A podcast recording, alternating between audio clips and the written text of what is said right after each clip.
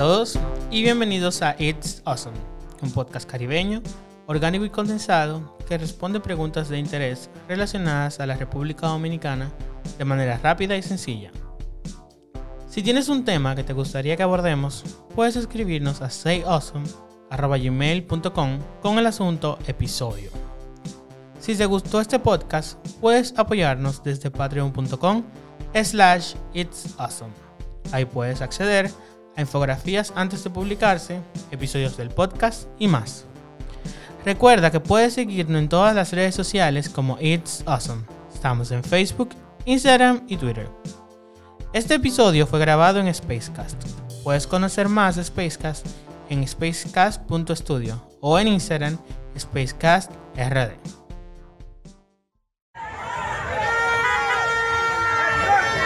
La actividad política de la República Dominicana siempre ha sido colorida. Mítines, marchas, caravanas y eso mano a mano componen siempre el espectro de celebraciones que marcan los años electorales. Cada cuatro años los políticos van de sus torres para saludar envejecientes, abrazar niños y repartir dinero entre los que menos tienen, con tal de alcanzar el tan preciado voto. Pero este año el panorama cambió. El nuevo coronavirus obligó a que la campaña tomara un giro total donde los recorridos y esas marchas grandísimas no eran posibles, agregándole a la crisis económica y social de un país afectado por la pandemia. Es por eso que el voto informado debe ser importantísimo en estas elecciones. Tenemos que conocer y buscar las propuestas de quienes vamos a elegir para cambiar el panorama político actual, convirtiendo este próximo 5 de julio en un momento transformador y que nos dure para los siguientes cuatro años. Lamentablemente, no tuvimos el chance de ver a los candidatos presidenciales hablar de, sus propuestas más allá de lo que vimos en anuncios publicitarios o en videos, porque estos decidieron no participar en el debate. Además del debate, existen iniciativas para aprender sobre política y ejercer un voto informado. Entre estas iniciativas está Mimi.do, que ha sido desarrollada por Global Shapers. Hoy invitamos a Armando Mansueta, quien nos hablará sobre Global Shapers y la forma en que está ayudando a crear un voto informado en el país. Hola Armando, ¿cómo estás? Eh, bienvenido al podcast, de, al podcast de Awesome. Muchas gracias Alexis. Eh, para mí y para todo Global Shapers es, una, es un gran honor el hecho de que nos hayan invitado a conversar con ustedes el día de hoy sobre esta iniciativa y bueno, sobre nuestra organización también y ver eh, de qué manera podemos ir contribuyendo a que la sociedad dominicana esté más informada sobre la importancia de participar en los concursos electorales y sobre el rol que tienen las personas que, están que, que, van a ser electas eh, en, todo el proceso de la gestión del Estado. Buenísimo. Eh, vamos a comenzar primero hablando sobre qué es Global Shapers y, de dónde surge y por qué, o sea, de dónde son ustedes. Bien, eh, Global Shapers es una iniciativa que nace hace ya algunos 15 años aproximadamente eh, de la mano del Foro Económico Mundial. El profesor Klaus Schwab, que es el fundador de, este foro, que es el, think tank más importante que existe en el mundo, que reúne eh, a, los expertos en, distintos temas económicos, tecnológicos y demás. Perfecto. Aclaremos cosa. Un think tank es una especie de de lugar de pensamiento, vamos a decir. De ahí se generan ideas y se generan eh, en iniciativas nuevas. Eh, a eso se refiere Armando cuando habla de un think tank. Exacto. Eh, este centro, que aparte de que son, reúne también a, las grandes élites académicas y profesionales, también junta a líderes empresariales de alto renombre, como el caso de Bill Gates, Jeff Bezos. Eh, junto con, con líderes políticos, como el caso del, expresidente Barack Obama de Estados Unidos, eh, del, de Joe Biden, que actualmente es parte de este concurso, de, de varios líderes globales, ¿verdad? Precisamente para identificar eh, nuevos mecanismos para mejorar el estado del mundo. Entonces, el profesor Schwab, en una de sus, eh, de sus meditaciones, pues eh, se da cuenta de que realmente es importante de que los jóvenes también formemos parte de este tipo de iniciativas porque somos, somos el presente, en un sentido, y somos también el futuro. Entonces, es bueno que nuestro input sobre las cosas que se están haciendo también sean consideradas por parte de la organización y también sean visibilizadas para que los líderes de, las grandes esferas económicas, eh, científicas, culturales, eh, políticas, pues eh, también tomen en cuenta nuestra opinión al momento de, formular o de hacer negocios o políticas públicas y demás. Genial. Entonces, eh, en República Dominicana, Global Shapers eh, surge en el año 2011, eh, eh, precisamente como esa rama de, de, este grupo de jóvenes a nivel mundial. Eh, y precisamente para eso, para dar una voz a la juventud de, de Santo Domingo, eh, para poder entonces ser representada en el mismo foro. Eh, a raíz de ahí nosotros hemos hecho una gran cantidad de proyectos en distintas ramas, eh, particularmente en temas eh, medioambientales, algunos en temas económicos y, y Claro. bueno, ya estamos. Buenísimo. Eh, literalmente ustedes están shaping the world, básicamente. O sea, formando un, un, eh, eh, el mundo. Eso me parece súper interesante. Entonces, me imagino que aparte que de, de esa parte, entonces es que a ustedes les sale la motivación de, de sacar una campaña de motivación al voto. ¿De dónde surge la idea? ¿Cómo, cómo la, la desarrollan? ¿Cómo nace Mimi punto de O? Bueno, la idea del proyecto Mi Derecho, Mi Voto, que eso es lo que significa Mimi, Ah, ok. nosotros eh, lo empezamos a trabajar el año pasado, eh, a raíz de 2019, a raíz de una serie de preocupaciones que habíamos tenido sobre cómo se, se venía desempeñando el panorama preelectoral. Y de ahí vimos que, bueno, existe una, una gran brecha en cuanto a los temas de educación eh, política y social que existe en la juventud dominicana. Y bueno, dijimos, bueno, pues, mira, da esta oportunidad, da esta brecha. Entonces, ¿por qué no pensamos un proyecto que nos permita a nosotros educar a los jóvenes, número uno, y, y a, la, y a la ciudadanía en general de la ciudad?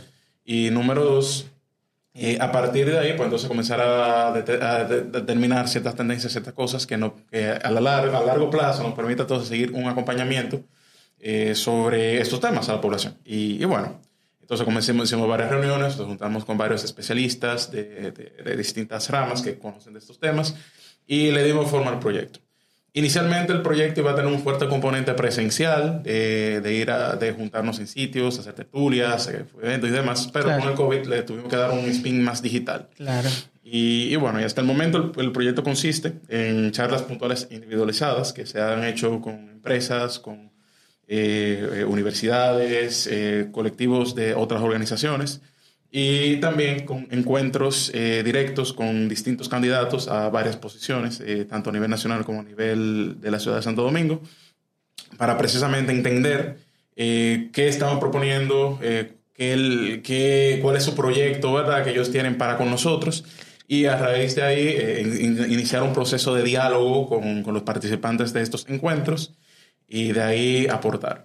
Por otro lado, tenemos entonces el portal, que ya en el portal sí ya tenemos un desglose un poquito más amplio sobre roles, de responsabilidades eh, de, de- de las instituciones eh, que, van a ser lideradas por cargos electos, como desde la presidencia de la República hasta la- las regidurías. Y de ahí entonces eh, partimos con una serie de, de perfiles de los distintos candidatos a, estas- a las posiciones de la ciudad de Santo Domingo, más el nivel nacional.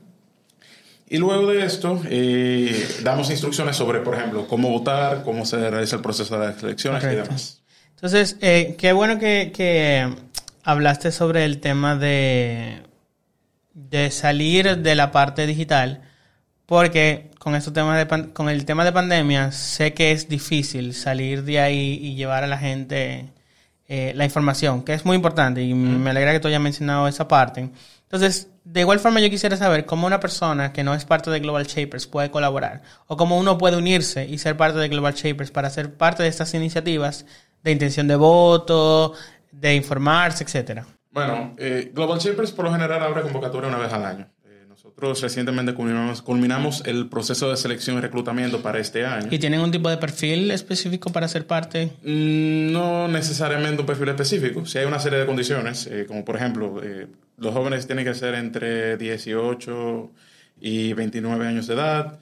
Eh, debe de, naturalmente, nosotros no discriminamos por tipo de carrera, eh, ni tampoco tenemos preferencias. De hecho, nuestros ranks tenemos perfiles eh, que van desde personas artistas eh, de diseños creativos hasta gente muy seria y estructurada como son los abogados o los economistas. Sí. Nosotros realmente somos un grupo bastante diverso, apoyamos la diversidad y creemos que en base a esto que podemos entonces formular mejores iniciativas y mejores proyectos. Entonces eh, se hace esta convocatoria. Eh, este año nosotros le dimos un giro bastante interesante ya que eh, decidimos no hacer un proceso convencional. Nosotros eh, elaboramos una, tenemos una iniciativa carpeta que se llama Shaping Agro, que era una competencia de innovación.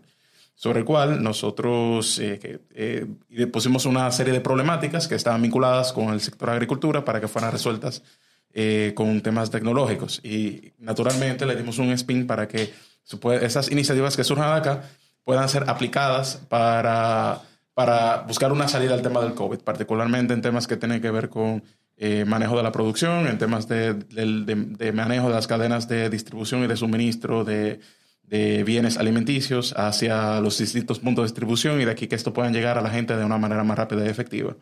Eh, lo que nosotros hicimos fue algo muy chulo. Nosotros cogimos a los candidatos de reclutamiento que habían pasado el primer filtro, que fue una entrevista, a que entonces fueran, formaran parte de la iniciativa y se pusieran creativos. Entonces ahí nosotros pues, comenzamos a medir muchísimas otras cosas, competencias de, a nivel de liderazgo, de trabajo en equipo y cosas así.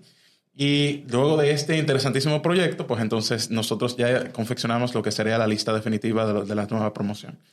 Entonces, eh, todos los años nosotros eh, abrimos esta convocatoria precisamente para eh, dar, dar a crecer el, el, hub y naturalmente hacer cosas. Nosotros no solamente hacemos el tema del voto. Eso, eso quería ahora mismo, de hecho, preguntarte. O sea, ¿qué otras cosas, además de, de del tema de Mimi.do, que pueden ingresar, señores, a la web de Mimi.do para informarse sobre sus candidatos? ¿Qué otras iniciativas, además de eso, ustedes tienen?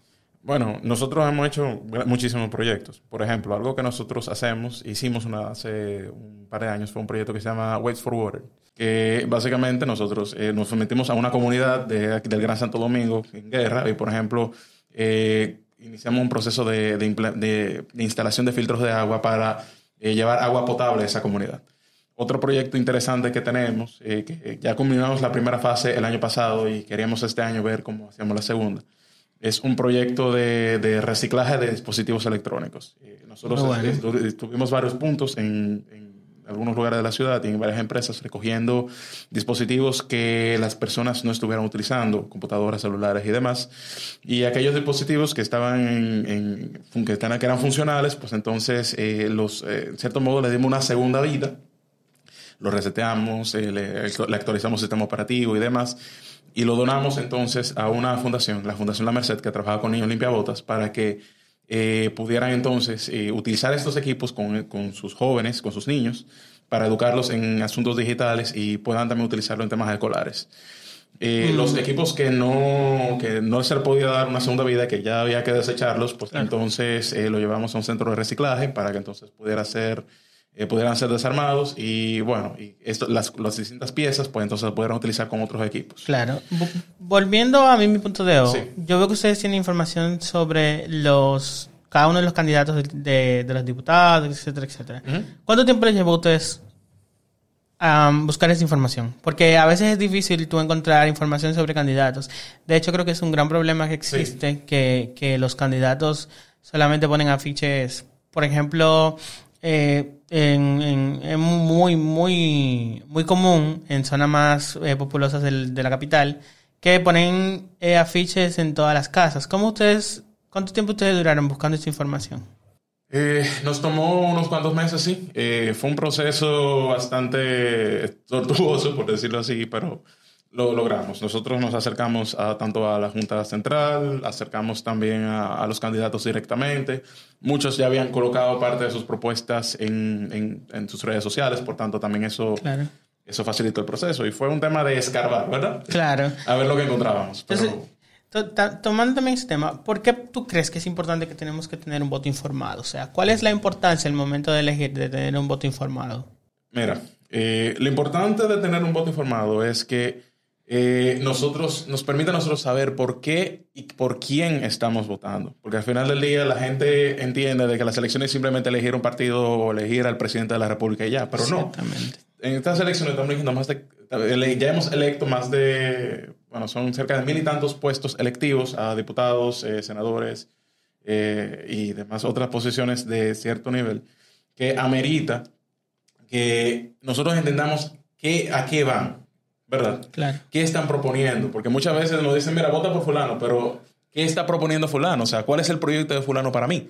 Entonces, precisamente para poder romper un poco con la inercia que hemos tenido en la República Dominicana al momento de, de nuestra representatividad política, pues entonces vemos esto como una oportunidad para que la gente pueda educarse mejor y pueda entonces elegir verdaderamente a alguien que, con el que se sienta identificado frente, para que lo represente en estas instituciones. Entonces, eh, hay una frase muy famosa que se repite mucho, que dice que los pueblos tienen los gobernantes que se merecen, pero, pero precisamente si nosotros verdaderamente queremos tener un mejor Congreso, si queremos tener mejores, eh, mejores presidentes, mejores vicepresidentes de la República eventualmente, pues entonces lo mínimo que nosotros como pueblo debemos hacer es educarnos sobre qué hace cada quien, cuál es su rol, cuáles son los poderes, qué, pueden hacer, qué no pueden hacer. Y luego de esto, partiendo de, ese conocimiento sobre cómo funciona el país, cómo está estructurado y cómo, cómo funcionan sus poderes, pues entonces comprender eh, las propuestas de estos candidatos en función de eso y entonces tomar decisiones. Muy bueno. Eh, veo también que ustedes están haciendo lives con candidatos a, diferentes eh, puestos, de diputados, senadores, etcétera. ¿Cómo les ha ido con esta experiencia? Ha sido bastante interesante. Eh, hasta ahora hemos hecho algunos 11 encuentros con distintos candidatos. el día de ayer tuvimos el último, que fue con el candidato a senador del Partido de la Liberación Dominicana, el señor Rafael Paz. Eh, y realmente ha ayudado mucho a entender a las personas, porque no solamente vemos la parte política, sino que muchas veces también vemos al humano que está detrás de esto. Y muchas veces, eh, el, este, por una simple pregunta que uno le haga, uno puede entender las motivaciones eh, detrás de esa persona. Y la verdad es que hemos tenido grandes sorpresas, en muchas en el buen sentido, otras no tanto. Claro. Pero nos ha permitido verdaderamente eso, conocer más a la persona, entender sus motivaciones y entiendo que es algo que todo el mundo debería hacer. Yo entiendo que si los candidatos para futuros procesos electorales se someten a este tipo de escrutinio con mayor frecuencia, pues la percepción que, que se tiene de mucha gente fuera completamente distinta. Claro. Eh, Armando, ¿dónde podemos encontrar más información de Global Shaper, de Mimi.do, las redes, etcétera? Sí, pueden entrar a, bueno, en Instagram, que es la red que es social que más utilizamos, eh, el Global Shaper SD. Pueden también buscarnos en Twitter, bajo con el mismo handle. Eh, próximamente vamos a abrir también una cuenta en LinkedIn para a la gente que le gusta más el contenido a ese grado profesional. Vamos a tener artículos más, eh, más, más elaborados sobre ciertas temáticas. Y bueno, eh, estamos a su disposición.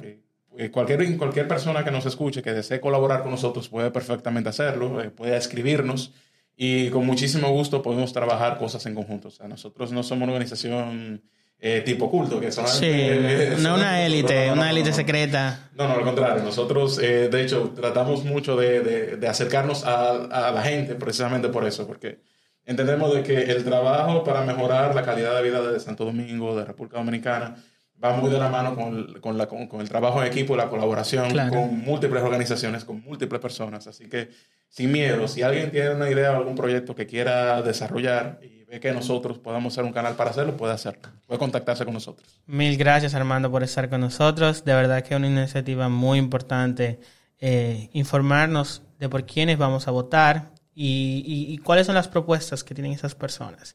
Pueden entrar, señores, a mimi.do y ahí pueden informarse sobre los candidatos a diputados, senadores y a los candidatos presidenciales que actualmente están en la boleta electoral para este 5 de julio. Armando, nuevamente, muchas gracias por estar aquí. A ustedes por la invitación.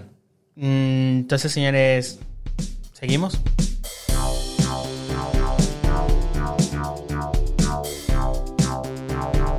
Algo interesante que ha pasado en estas elecciones es el, despliegue de herramientas que ha generado la juventud para hacer de este un voto verdaderamente informado. Por eso quisimos hacer parte de este episodio al único medio especializado en política dirigido a jóvenes de la República Dominicana. Y para eso invitamos a Paola Esther, que es la creadora del Meeting DR el Meeting DR. ¿Es DR o DR, Paola? Bueno, le tuvimos que poner DR porque eh, RD no estaba disponible en Instagram, ah, pero bueno, es simplemente el meeting. Genial, el meeting. Entonces, muchísimas gracias, Paola, por estar con nosotros y bienvenida al podcast de Awesome. Gracias, Alexis, por, por la invitación. Buenísimo. Entonces, de una vez entramos en materia, porque aquí he condensado el asunto. ¿Qué es el meeting y de dónde surge el meeting? Bueno, el meeting, como bien tú dijiste, es una plataforma para llevar la política o para acercar la política a los jóvenes que sí están interesados en, estar al tanto del acontecer político, pero no, no consumen medios eh, tradicionales. Entonces, eh, la, los medios tradicionales, que es donde más se habla de política, tanto en televisión como en prensa, hablan en un lenguaje que, que no es atractivo a, a un joven, por ejemplo, de 18 a 24 años. Entonces, simplemente lo que decidimos hacer fue un medio que sea no solamente especializado en política, sino que sea política friendly, o sea, que, que no te intimide tú eh, leer un contenido o, o, tratar de entender lo que está sucediendo, porque el meeting lo que hace es que contextualiza y, y hace que la, la información sea digerible. Entonces, nada, básicamente de eso se trata. Buenísimo. Y, y, me parece interesante que sea para jóvenes, porque siempre se ha tenido este mito de que los jóvenes no se interesan en la política, que no se interesan en, lo que está sucediendo en el país. ¿Tú crees desde tu plataforma, que, que es muy exitosa, que, que, ya tiene meses trabajando con temas súper buenos, eh, que de verdad lo felicito, ¿tú crees que realmente los jóvenes no estén interesados en políticas desde tu plataforma, que, que es dirigida a ellos? No, no, todo lo contrario. Yo creo que, que sí, los jóvenes están muy, muy politizados, muy sensibilizados con todo lo que, lo que pasa. Una de las cosas que a mí me, me molesta un poco es que siempre subestiman a la gente. O sea, yo he oído muchas personas en, en medios un poco más tradicionales diciendo que los jóvenes no votan, que los jóvenes andan en otra cosa. Y la verdad es, es que esos son puros prejuicios. O sea, nosotros tenemos un público, por ejemplo, de más de 20.000 personas y la mayoría son personas de 18 a 24 años, con una interacción, un nivel de interacción muy alta. Y además, obviamente, aunque dicen que uno no puede juzgar una realidad en base a la propia, pero bueno, yo, eh, por ejemplo, tengo 27 años, mis amigos también eh, están en ese mismo rango de edad, mi hermano tiene 20 años, o sea, yo, yo, lógicamente, por nuestra edad nos movemos en medio donde hay muchos jóvenes y la verdad es que hay mucha sensibilidad se siente una ruptura generacional también de la forma en la que se hacían las cosas a la forma en la que se deberían hacer. Por eso es que tuve como, como candidatos como por ejemplo Mario Sosa, que es un candidato emergente que no que no se candidateó vía vía un, partido grande, sino eh, vía una alianza de, Frente Amplio con el PRM. Y fue redes Por eso tuve que esa candidatura ha calado tanto, porque él cambió esa narrativa. Y en el mitin nosotros lo que estamos también es tratando de, de, de, comunicar o, de visibilizar ese tipo de candidatura que son jóvenes y que vienen también a cambiar la narrativa de lo que de lo que se piensa que es el estándar, como, ah, sí, pero es que aquí en los políticos no se puede creer, no sé qué. Son mentiras, o sea, que hay muchísima gente buena, eh, que tienen, o sea, mucha gente con muy buenas intenciones. El tema es darle visibilidad. Y, y creo que eso es el, también uno de, uno de nuestros principales focos, es cambiar la narrativa que hay en los medios de la política dominicana para que la gente crea en que hay mucho potencial y que hay mucha gente buena. Me parece súper bueno y también me parece bueno que ustedes estén tomando información de los candidatos y publicándola para que la gente tenga acceso a el programa de cada uno de esos candidatos. Eso para mí ha sido muy, muy interesante porque así la gente se informa. Entonces, tomando ese punto de vista, para ti, o sea, ya personalmente, ¿por qué tú crees que el voto informado es tan importante, al menos en este proceso, no solamente en este proceso, pero por qué es tan importante votar informado? Bueno, es importante votar informado porque es la el, voto es una de las eh, de las pocas oportunidades que tenemos nosotros los ciudadanos de, de, ejercer, como quien dice, esa, ese, esa acción. O, es, un derecho ciudadano eh, que se da una vez cada cuatro años, entonces no es verdad que, que hay que ir a votar simplemente por votar. O sea, nosotros tenemos, aunque, aunque sea un voto el de nosotros, ese voto importa. Y un ejemplo de eso es que, por ejemplo, en las, en las elecciones municipales, eh, en muchos municipios había un empate técnico entre, entre los dos principales partidos. O sea, un voto hacia, iba a ser la diferencia. Entonces yo creo que, que sí tenemos que, tenemos que pensar en que nuestro voto importa y por eso tenemos que ser conscientes a quién nosotros le estamos entregando nuestro voto porque esa persona nos va a representar por cuatro años. Nosotros no podemos delegarle eh, eso a cualquier persona. Tenemos que tenemos que eh, saber bien, eh, primero, no entregarle el, país completo a un solo partido, porque se otra, en estas elecciones no hay arrastre. Entonces es importante que nos informemos para que si vamos a elegir a un, eh, por ejemplo, en la congresual, si vamos a elegir un senador o una senadora o un diputado o una diputada, saber que lo que lo estamos, que no le estamos entregando el país a, una sola persona, sino que nuestro Congreso va a ser democrático y va a ser representativo. Entonces, por eso es importante que, que, evaluemos bien cada propuesta, que evaluemos, que evaluemos bien a quién le estamos entregando eh, nuestro voto. Sí, y ahora que tú mencionaste lo de, lo de los, los votos que se definieron por poco, hubo un caso muy particular que fue en Fantino, que creo que así fue así, fueron como 50 votos que definieron el, el, alcalde que ganó.